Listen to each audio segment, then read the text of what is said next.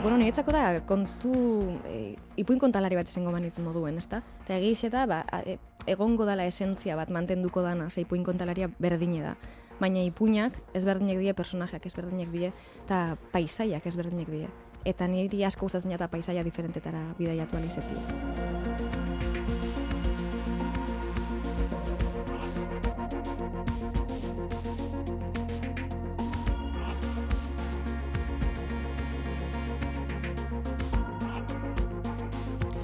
Izarok zero deneron arratzean esana. Egutegia gure agerpenen arabera antolatuko bagenu, gaur urteko lehen eguna izango genuke. Eta bigarrena berriz etzi. Ez gaitezen gehiago eta gehiegi aurreratu, izaro imitatuz hasiko gara gaur, paisaia bila, gu ere. Bufalo guztiak biltzen dituen paisaia, paisaia poetikoa, Juan Ramon Madariagarena. garena. Arratzean, bederatziak arte, Euskadi irratian.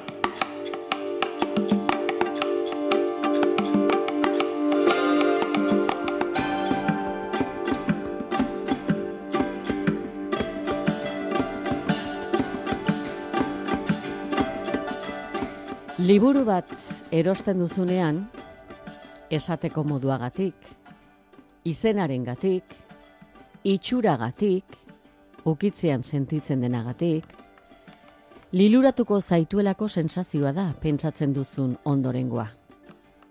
Horrela, irakurri gabe, dastatu gabe sentitzen duzu. Hala agintzen da pertsonekin ere, hala agitzen da, esateko moduagatik, izenarengatik, itxuragatik, ukitzean sentitzen denagatik, liluratuko zaituelako sensazioa da ondorengoa. Liburuak etzaitu ase, gero. Ze esanik ez, pertsona batzuek.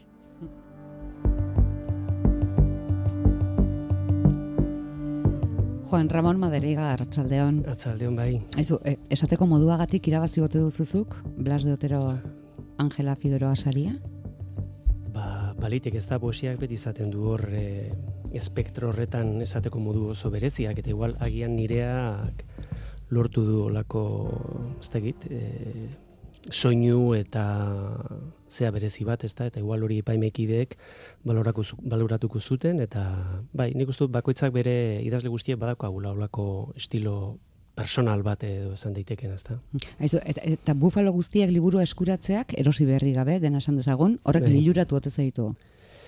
E, liburu berria dinezu bai. portada eta dana. Bai, bai polita, duen, polita. laino gorriztatu azalean. Bai, bai. Hombre, bilinitzen adibidez portadarekin e, burua pixkat katramilatzen, ez pentsa ez, hor, eh, azieran pentsatu nuen, bueno, pues bufalo guztia jarri, bufalo batzuk jarriko ditut, ezta?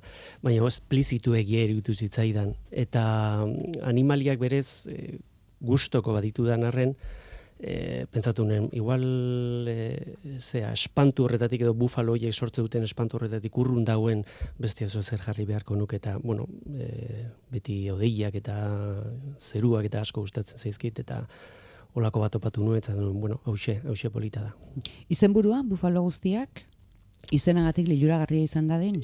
E... Edo zergatik? Ez, bueno, berez horre, ze esan barko nuke, ba, beti pentsatu izan dut, edo bolada honetan, edo bizitzaren trantze honetan ja, ni pentsatzen dut, e, e, olako bufalo alderra bat bihurtu garela gizartean, ezta bufalo guztiak garela, e, bastaki, talde horretako e, partaide bakar batzuk, eta olako e, zera, talde horren barruan nolabait bagoa zela e, taldeak agintzen duen norabide esplizituan, ezta? Eta batzutan ez gara hartzen ere noragoa zen.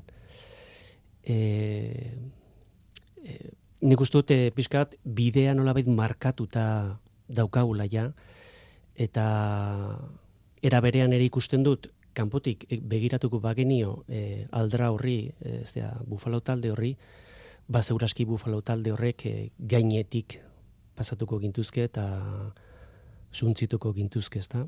Eta orduan, bueno, ba, pixka date, simbologia hori egin nahi nuen, bueno, ba, gaur egun gertatzen ari denarekin pixka konparazio egiteko, ezta? Bizitzak nola baita harrapatu egiten zaigu, harrapatu egiten gaitu, eta, bueno, ba, ba ezin, batzutan ezin korapillo horretatik e, atera, ezta? Eta e, bufalo altalde baden moduen ere batzutan muitu egiten gara edonora.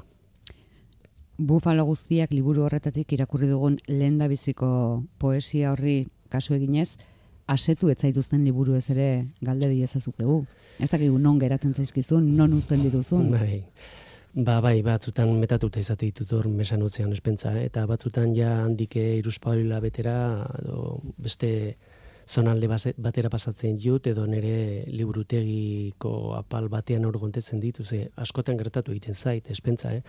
Liburu asko batzutan erosi egiten ditut, batzutan portada gaitiz, bat, portada batzu soragarriak dira, igual informatu egiten zara bizka liburu horren barruko edukiaz, eta interesantea izan daitekelakoan ere, ba erosi egiten dut, baina askotan gero ez zaitu az egiten eta zer ere, gaur egun e, produzioa, bueno, ikaragarria denean, ez da, batzutan ez dakizu seri egin jaramon, ba, e, erosteko orduan, batzutan, ba, azken finean, lagunen liburuak eroste dituzu, eta takitxo. Eta asetzen ez zaituzten horiei, beste aukerarik ematen diezu? Bai, edo, bai, bai, bai, adibiz horiei horretzen dut, e, pandemia garaian egin nuela hori, ba, liburuak erostera ezin joan, taulan, eta liburu zarrak hartu, eta kontxo, hau, irakurri nuen, nik egite dutena da, liburu irakurri takuan, sin, sinatu egite dut, eta fetxa jartze dut. Fetxa, eta, bueno, igual, zeo zer berezi gertatu baldin bada, e, hilabete horretan, edo sesoi horretan, ba, puntatu egiten dut, ezta?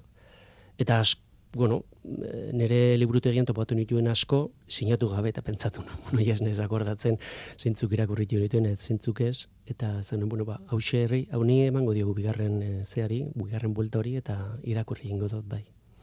Eta bufal, bueno, edo pertsonei, pertsonei, en, asetze ez zaituzten horiei, hori ematen diezu? Ez. Beste aukera, ez, vale. Bufalo guztiak.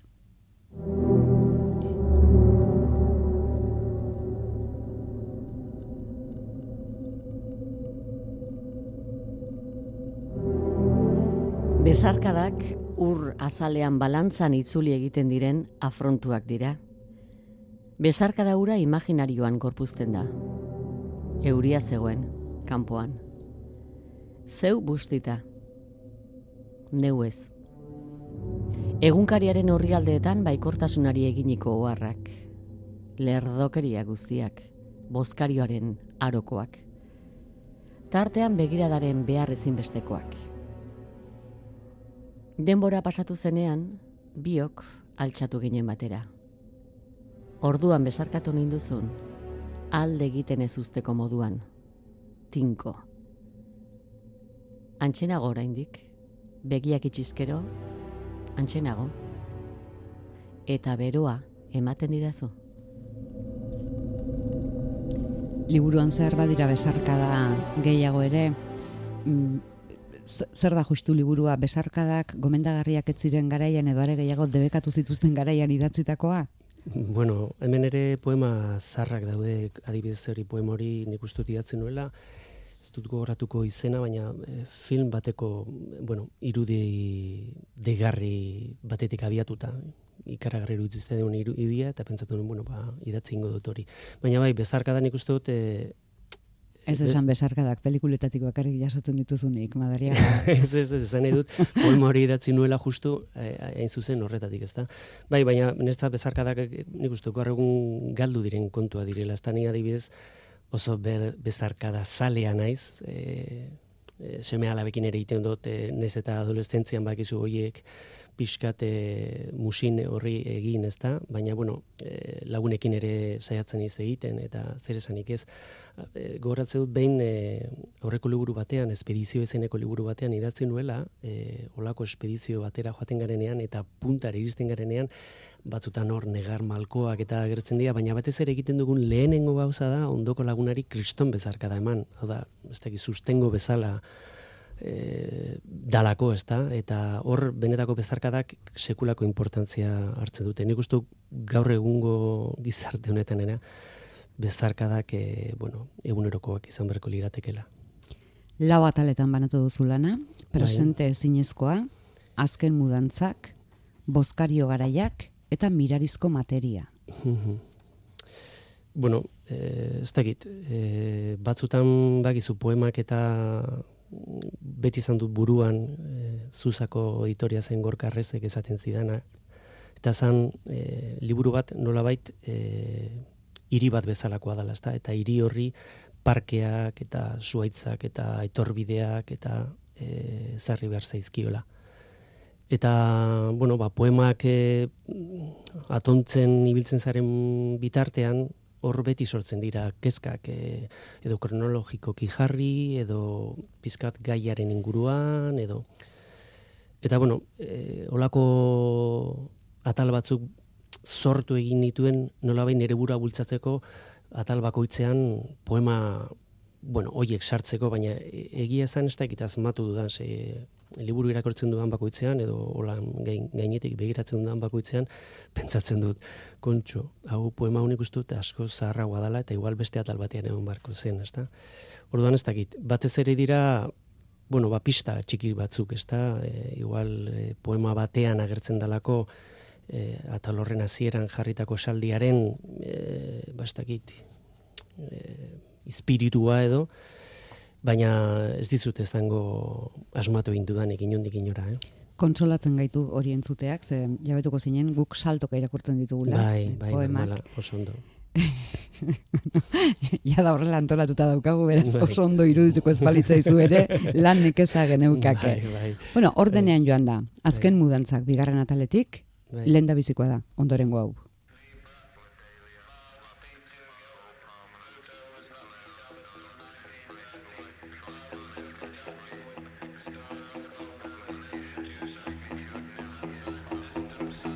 Baditut, gauza asko. Badut, musika gogorratak asfiziantea daukan eta berri zibiliko ez den MP2a. Kapitan Truenoren komiki kolorgeak. Bizarra egiteko makina elektriko erabiligabea. Esaldi arrez pimarratuak dituzten eunka liburu. Gaztetako nire letra imperfectuz beteriko rubio kuaderno batzuk. Gerriko minetarako manta elektrikoa orbainduta. Pink Floyden vinilo bat eta Ego Ameriketan idatzitako Biblia bat. Patagonian harturiko hegazti baten ezurra eta orka balearen agin bat.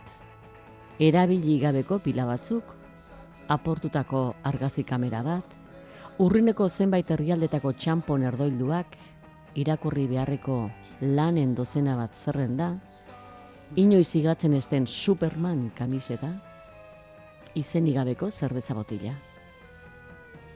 Baditut beste gauza asko, baina ez dakit, noiztik. Badut zebrez beteriko disko bat. Aginkadak saietxetan eta anekdotez beteriko liburuak. Isiltasun kilo bat. Milaka huin burmuinean. Zozo aldara bat hile alazteko. Lupetza gurpiletan kateatuta eta urrazpiko musu bat. Ondasun ugari. Bai, parkatu? Ondasun ugari. Ah, bueno, rekopilazio lan bat egin da, ez da pixkat e, poema hori sortu zanean, atzera begiratu eta, bueno, e, hortxe zer gertatu zaizun eta zer geratu zaizun, pixkat biltzeko zera e, lana hartu nuen, ezta? Eta batez ere horre batu egiten ditut, e, bueno, ba gauza zaharrak, ezta? Ze adibidez, e, e, Pink Floyd vinilo bat, ba, nik uste hori horrek izango ditu ja urte desente, bai, eta gauza batzuk ere desagertutzat hartu beharko ditut, eta beste gatzut hortzea dauzkat oraindik erdi gordeta. Ez da liburuko zerrenda bakarra. Zerrendaren egitura erabili duzu poema bat, baina gehiagotan. Bai, gauzak zerrendatzea e, gustatzen zait. Batez ere, e, zerrendatzeak ematen didalako deskripziorako e, baliabide, bueno, baliabide edo modu erraza da, ezta? Deskripziorako e, trebetazunean edo nolabait e, ez dakit, e, jardun nahi dut eta gauzak alik eta ondoen e, zailkatu eta eta hori eta deskribatu batzutan suposatzen ez dudala asmatzen baina beste batzutan, bai, e, inoiz edo lagunen batek, adibidez, gutzen beti izati dela, arkaizkan, okazaten du, e, poeta deskribatzailea naizela, eta, bueno, be, ez, aitortu beharko zaio berari, ba, beak ezaten baldin badu, alako, alako izango naizela. em, irakurleak ze esaldi azpimarratzea nahiko zenuke, zure poesia liburuan? Jo, esaldi? Baizuk beste liburuekin egiten duzun bezala. Ja, bueno, nik uste dut asko daudela, eh? E, baina dibidez behitu, e, azken bola honetan, bueno, azken bola honetan dela egun batzuk, e, liburare lagun bati pasatu nion, eta beak irakurri zuen oita zazpigarren horri alden dagoen revelazioa izeneko poeman, eta hor, azkenengo laulerrotan, e, esaten du, bueno, pixka kontatzen dut, aspaldiko oroimen bat, e, kasi kasi txikia nintzeneko edo astetakoa eta esaten dut e, nola amak e, bueno maindireak e, ezke egiten zituen kordeletan bitartean jolastu egiten nuen e, pintzekin koloreskoa zirelan pintzekin. Eta amaitzean esaten dut berak amak e, tolesten genituenean zerak izarak eta justo biok elkartzean ba, amak beti ematen zian musu bat eta eh, azkenengo esaldia da, hori, ba, hoxe, hoxe, horixe, musu hori zala, apenas briba, vibrazio bat, ezta? Eta beak azpimarratu zian hori, vibrazio hori, ze politasatea, musu bat dala, mm, vibrazio txiki hori, beti gomutan gelditzen dana. Ba, igual esaldi hori, vibrazio bat dala, eh, amak musua ematen zidana. Apenas vibrazio bat, Horixe. forma iztean. Horixe. Forma iztean, ba, ba batez ere hori, eh? e, geometria egiten genuen izarekin, ezta? E, bakizu izarak dolesteko orduan amarekin eta bueno, batze, batzutan binak egin behar dira rolako lanak eta bueno, ba, beak ala, ala egiten zian.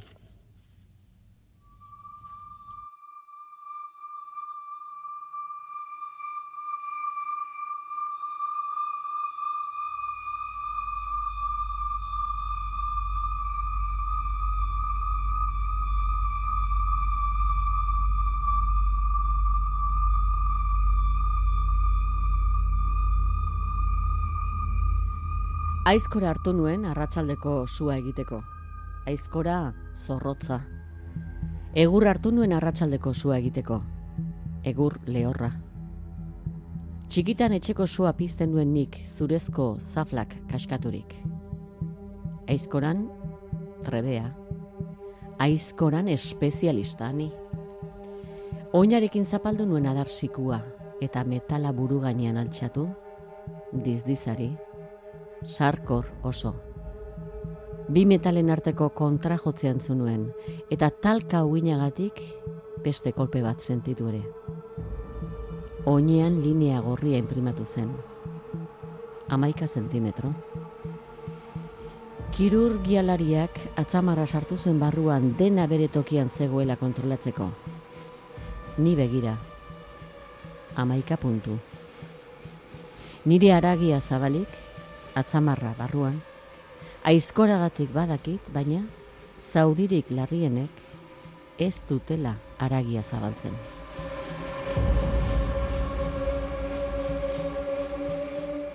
Zer egiten dute ba? Zauririk larrienek. Bueno, normalean zen dute fizikoak direnak, eh, hortxe, justu nire, nire oinean ikusi nuen fizikori, azkenean gero hor baina baino ez da gelditzen, ez da, baina gero bizitzen zehar jaso dituzun beste iztripu edo beste zauri gogor batzuk, ba batzuetan horiek ez dira izten, eta arudan hor konparazio bat egin nahi nuen. E, odolez betetzen den zauri bat gero sendatu egiten da, baina batzutan odol gabekoak edo odolbakoak ba ez dira inoiz sendatzen. Gaizto duta geratzen dira, betirako. Baliteke, edo ez dituzu inoiz ahaztuko, ez da? Horre, benetan ez dira osatuko edo ez dira orbainduko inoiz. Eta aiz, aizkora berez, e, bueno, elementu holan oso bortitza da. Eta bortitza izan arren, ba, bueno, ba, bortizkeri ere egunero edo zoma dezakegu gure bizitzan eta gure harremanetan eta gure, bueno, eta gure bihotzaren barnean eta gure hariman zaurgarri zaudenean, poesia sendabiderako egoki? Bueno, beti izaten da, bai. E... Poesia irakurtzea edo idaztea? Bai, normalean bulkada bati egiten dio jaramon eta olako kasuetan zeuroni jesarri egiten naiz eta zehoserateatzen da beti, bai, beti beti. Kontua da gero, ba, horre guztia behar dugu bere denbora galbaeti pasatzeko eta begiratzeko ia merezi duen edo ez idatzitakuak, ez da. E, batzutan nahiko automatiko igual izaten da, e, hortik ateratzen den guztia, pentsatu gabe edo baina bain normalean ez dut uste poema askorik idatzi duanik super soriontzu nabilenean. E, normalean nik uste dut idazle guztiok badaukagula hor e, nola esan desekilibrioren bat edo idazteko orduan. Igual mundu honetan ez enkajatzeko e, sensazioa gaitik. Eta normalean dezoreka horretatik abiatzen gara poema bat idazten dugunean ez da, eta nik ez dut uste dezoreka horiek e, gozoak direnik. Juan Ramon Maderegaren bufalo guztiak ari gara ezagutzen.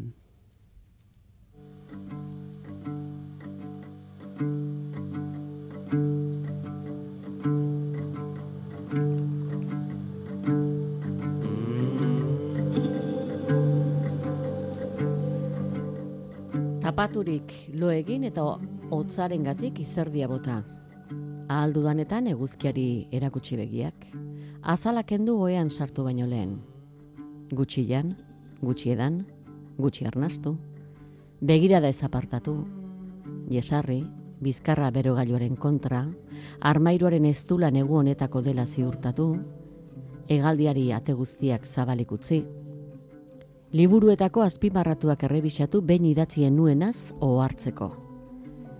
Espainetan aginka egin, izoztu arte oinak oztu, eskuak igurtzi poltsikoetatik atera ostean. Leku batean egon, beste baten nagoelarik. Malkoen grabitateari trabarik ez jarri.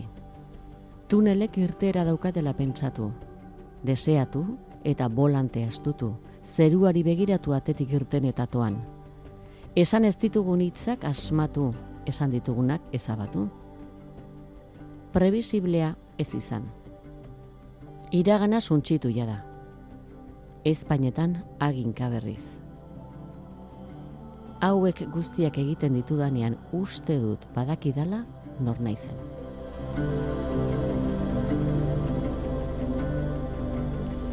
Eta zara, poema bati, azido dexosirribonukleiko izenburua jartzeko gaiden poeta.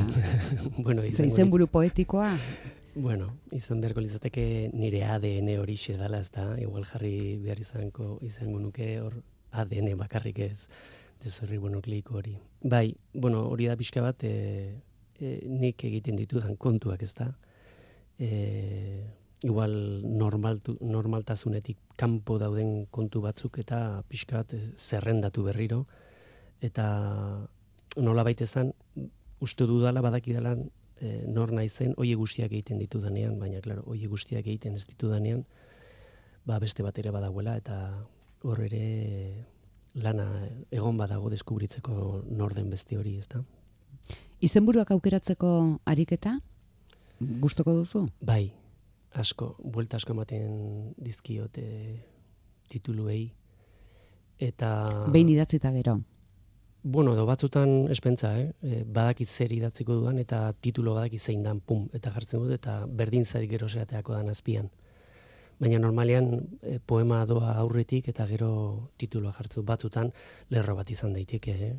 Bet, e, da, poemaren barruan dagoen lerro bat aukeratzen dut eta hori berori titulotzat hartu. Baina gero beste batzutan, bueno, ba, buelta ematen ditut, e, ba, horixe, jaso arte, e, nik nahi duan titulo edo nahi edo erakargarri egiten zaidan. Ze ezaugarri behar ditu? Bueno, alde batetik e, izan behar da pixka zuk esan duzun, ezta kontu arraro xamarra, pixka eta atentzio ere ditzeko, azido dexosirribonukleiko jarrizkero, bueno, ba, igual baten batek esango du, joder, ze, ze, ze da hau, zergatik, ezta? E, eta ez dut uste poetikotasuna galtzen dutenik inondik inora. Are, are gehiago nik uste dut olako hitzak eta poetiku bihurtzeak badakarrela e, kontu eder bat edo edertasun apur bat ere esartzen diola e, poemari. Eta beti, beti izaten dira pista batzuk ez da azpian irakurriko dugunaren gaineko pistaren bat.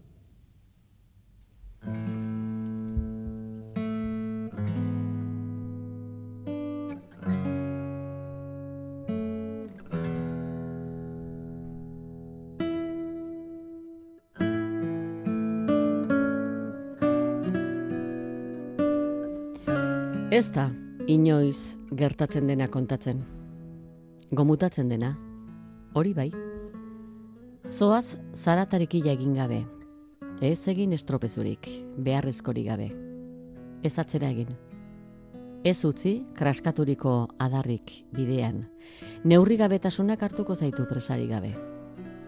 Denok helduko gara, nekatu xiago, besteak baino. Helduko gara. Baina ibili zaitez nirekin, ondoan urrats batzu gehiago. Oraindik ez zait nahikoa bizitzea.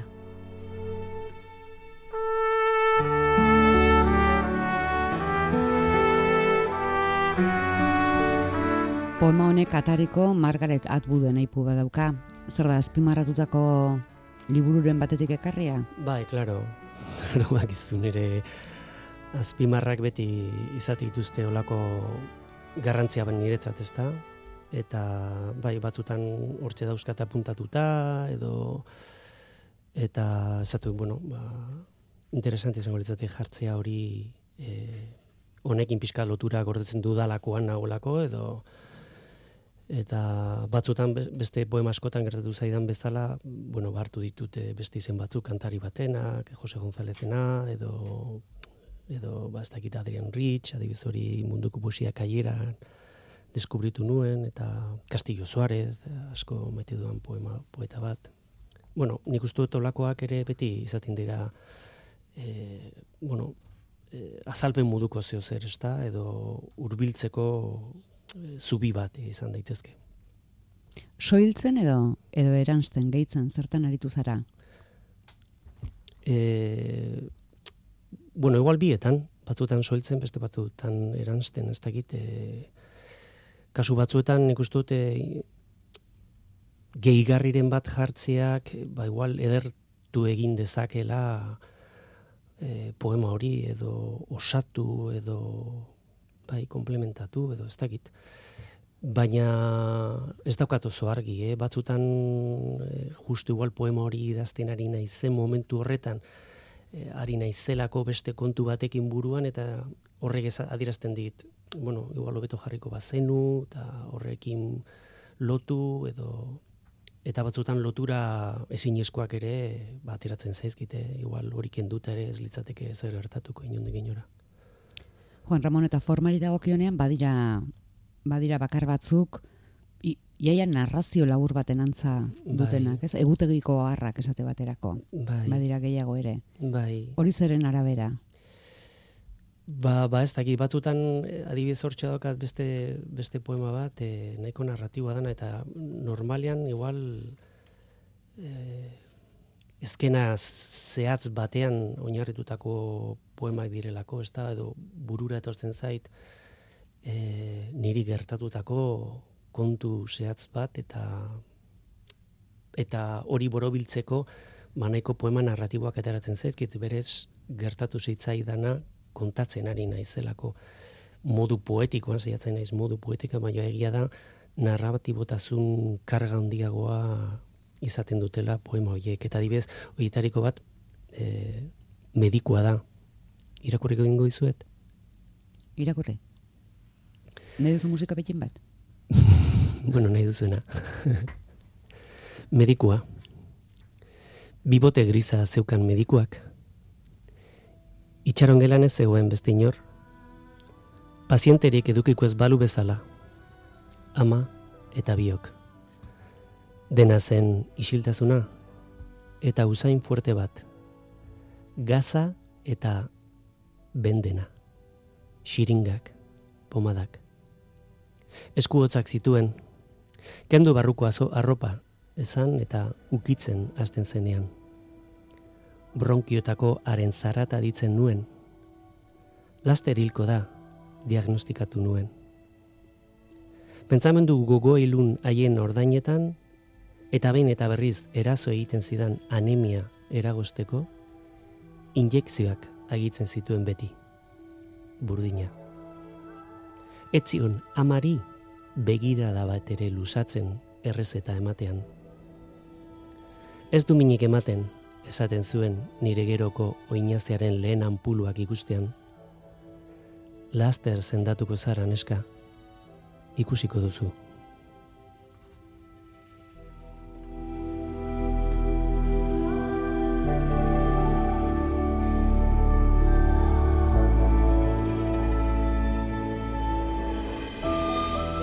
Irudipena, Juan Ramon, irakurri nahi zen egula medikua ez bakarrik formagatik. Bueno, hori, narratibotazuna egitik eta berez e, kasu honetan e, ezate izute, niri gertatutako historio batean oinarritzen dalako, ezta? Goratzen dute mediku zar e, ura e, oso tipo e, ez dakit, desatzegina pazientekin e, begiratu ere egiten ez ez ziguten, ez zigun berak, eta amari ere gutxiago esplikaziorik ez, ez ezkion ematen amari. Eta, bueno, gorrotatzen nuenik. Eta, bueno, esan nuen, bueno, inoiz edo poemaren bat idatzi beharko dio tipo horri. Eta justu hori etorri zitzaiden esan nuen behitu orain da zazoia. Baina egia da, adibidezuk esaten duzuna, egutegiko harrak izeneko e, poema hori ere oso narratiboa da e, hor historia txiki bat e, osatu nahi izan dut. Eta nik uste dut idatzi duan askenengoetariko badala, eta igual bideo horretatik e, e, jarretzea gustatuko leitzaideak, igual poema ez hain deskriptibuak egin, eta bizkan narratibo agoetara jausia eginez, ezta? Eta hor bai, bueno, ba, kontu batzuk e, asmatzen ditut, eta Eta, eta bai gustatu inzait, e, azkenengo errizdelde batean uste dut irakurri nuela azkeno poema hau e, e, erdarara itzulita daukat, eta bueno, jendeari bintzat asko gustatu zitzaion bai. Zergatik aurkeztu zinen lehiaketara? bueno, ba, batzutan nik pentsa dute etapa bat itxi egin behar duela nola edo ala, eta eh, poema hori guztiak ahastu edo lurperatu, beste etapa baten ateak eta zabaldu alizateko, ez da? Eta iruditzen zait, edo iruditu zait da momentu hartan oso ideia ona e, zari batera orkestea, ba, irabazi ezkero, eta hori, bueno, ba, suert izan nuen, ba, poema hori guztiaia agurkitxo, oin beste zeo beharko du liburu bat badago kalean, e, nire poema guztiak hortxe daude batuta, kutsatxo horretan, paperezko kutsatxo horretan, eta hori beste zerbait egin beharko dut. Eta nolabait, ba hori, e, etapa bat bukatzeko modu ona, ona. Eta gero, bueno, pues, zari batek azkenean beti diru zornituta etortzen da, eta agian espedizio baterako edo mendi baterako dirua ire izan daitek ez da, eta hortxe gaur eta dauka, eta ber, noiz erabili alizango dudan beste mendi batera joateko. Badukazu asmo zehatzen bat? Bueno, buruan asko, baina zehatzea zehatz, ez, baina ez, bai, ez, Nepal, bai, Nepal aldera joatea, edo bai, mendiren bat, edo bai, bai, hori bai, zeuru. gailur gehiago daramatzazu bizkarrean poesia liburuak baino?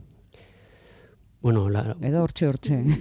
bueno, gailur txikiak, ba, asko, asko, bai, ez da handi handiat, gutxi, bai, poema liburu gehiago uste dut, e, gailur handi horiek baino gehiago, bai. Baina, bueno, ez da zenbaki kontua, da pixkat pasioa, pasioa gidatzen nau, eta olako paisaietatik ibiltzea, eta handik, e, ez dakit, e, beste erritmo batean ibili behar izatea ikaragarria da niretzat bai.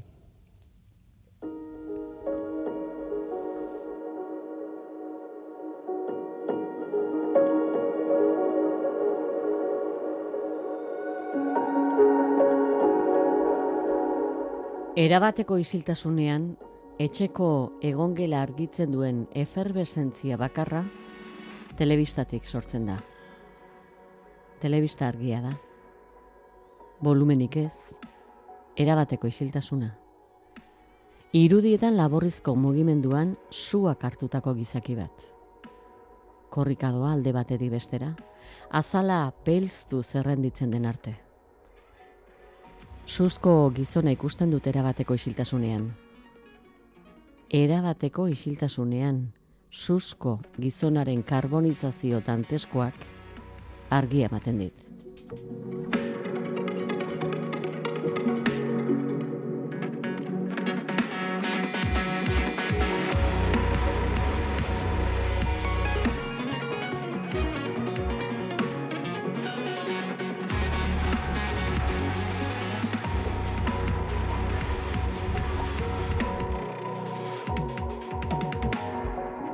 Egunerokotasunean argi bakarra da zenbait etxetan, ez? Pantailarena.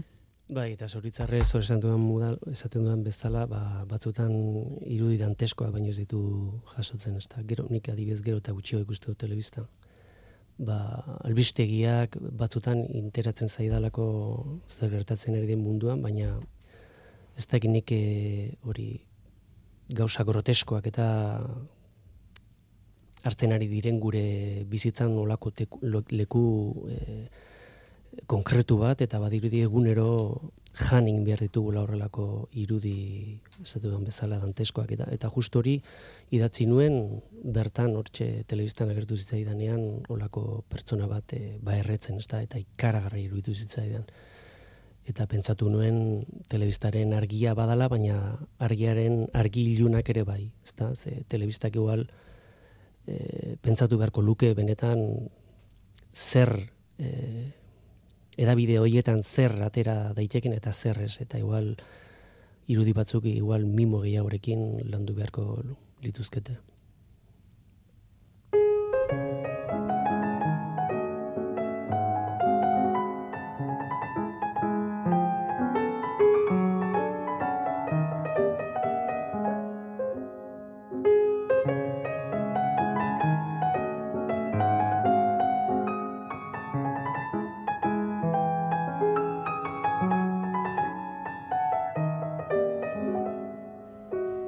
Dena badoa harinegi, errekak, enarak, laidoak, anzturak, aldaketaren bekaitzaz mugitzen dura gauzarik tristeenak, baldintzari gabeko pertzepzioan. Postasun efimero bat izan liteke zure begietan. Zure baitara bildutako bizitza betiko suntsitzeko. Zure espirituaren kalibrea besteen moduko ez delako. Lotuta duzu, lokartuta duzu, hipnotizaturik duzu, eta haren epizentroan itxatzi egiten da irudi bat. Estena bat. Beste inoiz irauzi ezingo duzuna, iraganarekiko komunikazioaren porrotak, taigabe itxaron arazten dizu. Esperoan, bizi zara. Eta denborak bere markak ezartzen dituenean, nekea itzulirari gabeko puntua denean, negu okukazioaren adinik gogorrena dakartenean, hitzetan fedea ere ezereztu duzunean, zure larruan zauri zaharren orbainak ezabatzen hasten direnean, une horretan deskubritu egiten duzu, ark guztiak zentzu bat zuela. Ark guztiak zoriontasunaren azafraiaren usaina zuela. Ark guztiak bihotzeko organo guztiak lehertu zizkizula. Deskubritzen duzu, ura guztia zoriontasuna zela. Orain, arengandik urrunegi zaudenean, deserrian, aingura kalderrai doazenean.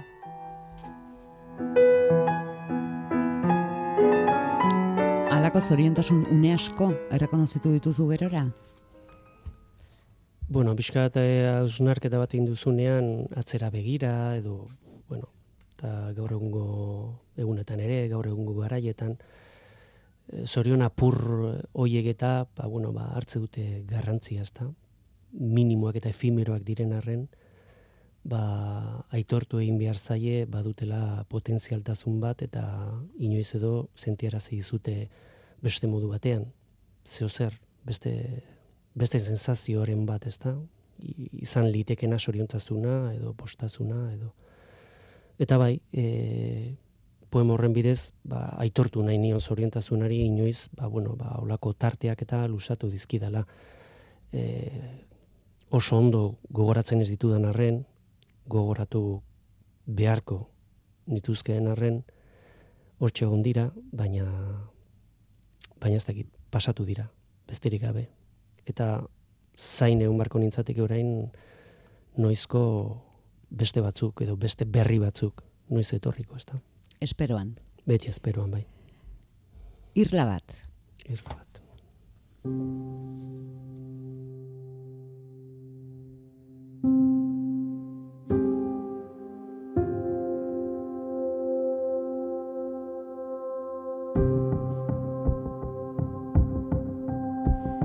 Beste birika bat, atera dut armairutik, European arnasteko. Eskuetan minen eraztunak jarri ditut oitzeko. Labeetako sugarrak begiratu alditut, itxutu gabe. Galderak gustatzen zaizkit, eta sinpletasuna erantzunean. Odola usaintzian arratsaldeetako mailukiak ditut buruan. Zaratarik gabe pasatzen dira kurloiak adar batetik bestera etorkizuna gero eta utxalagoa delako jaten ditut musuak. Denboraren neurria, ausentzia borobiletan neurtzen dut. Zirkuluaren zuloak disparo batek egin dit. Gurina, ogi beruan bezala doa segunak. Irla bat da, bizitza.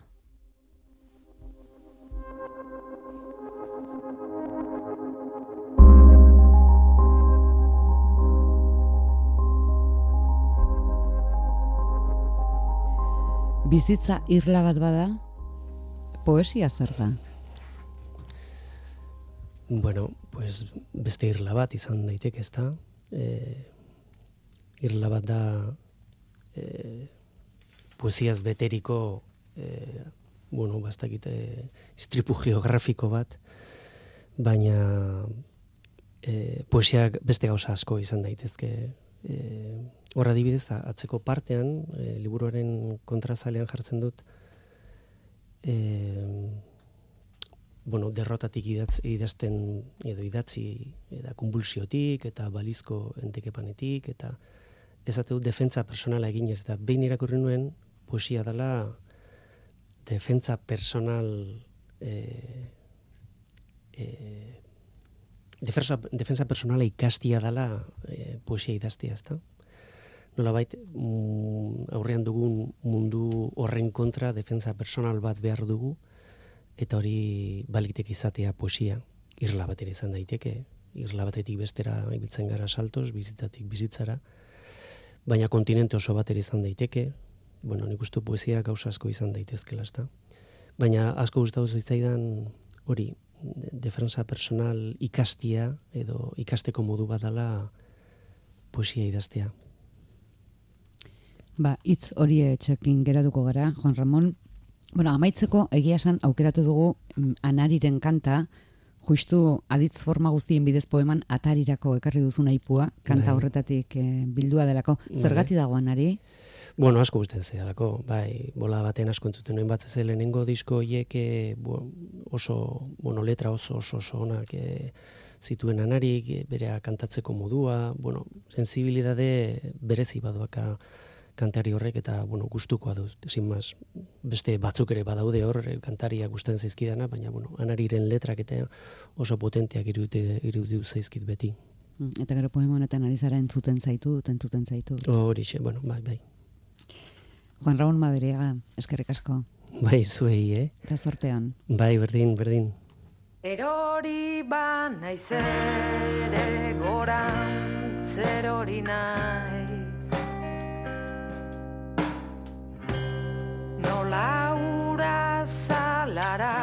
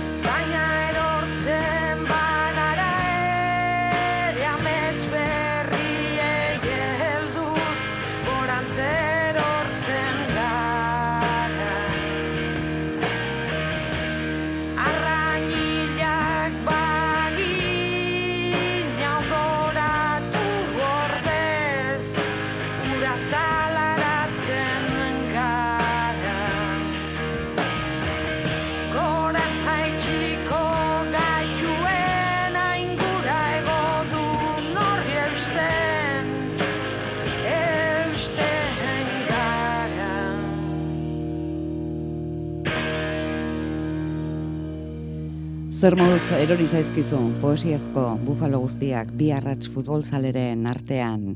Zer moduz entzun dituzun alegia, zer moduzko zubia izan ote den ordu hau poesia entzunez pasatzea, atzo ordu honetan, ai ai ai ai eta ia ia ia ia ia guztien artean eta bihar iritsiko direnen artean. Bederatzi lau iru, 0 bat, bibi 00. Juan Ramadariagaren poemsiak harrapatu bazaitu. Edo harrapatzean nahi bazenu, liburua nahi baduzu. Deitu, bederatzi lau iru, 0 bat, bibi 00 telefonora. Bederatzi lau iru, 0 bat, bibi 00.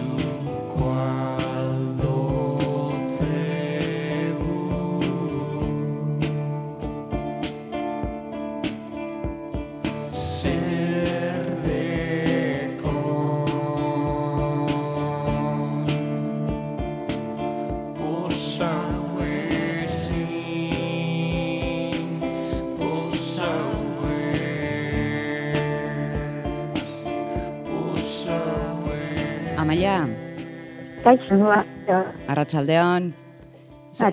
Zer, moduz poesia ordu honetan? Egun batean gol eta gol eta bieramunean gol eta gol. Artean. Nahi guk nahiago dugu poesia, futbola. Bueno, batak ez du besteak entzen, ezta? Bueno, gure kasuan bai, arratzean batak besteak entzen du, baina bestela izan liteke, bat biren e, e, zale ere. Zu poesia zale? Bai, bai. Gara tarteka irakurtzuen, pentsa irakurtzu dut, baina bueno, tokia egiten dugu, tarte hemen. Ba, Juanra Madariagaren bufalo guztiek zure etxera bidean jarriko ditugu. Ea, ea iristen diren, irakurtzeko gogoarekin batera. Amaia, eskerrik asko, agur.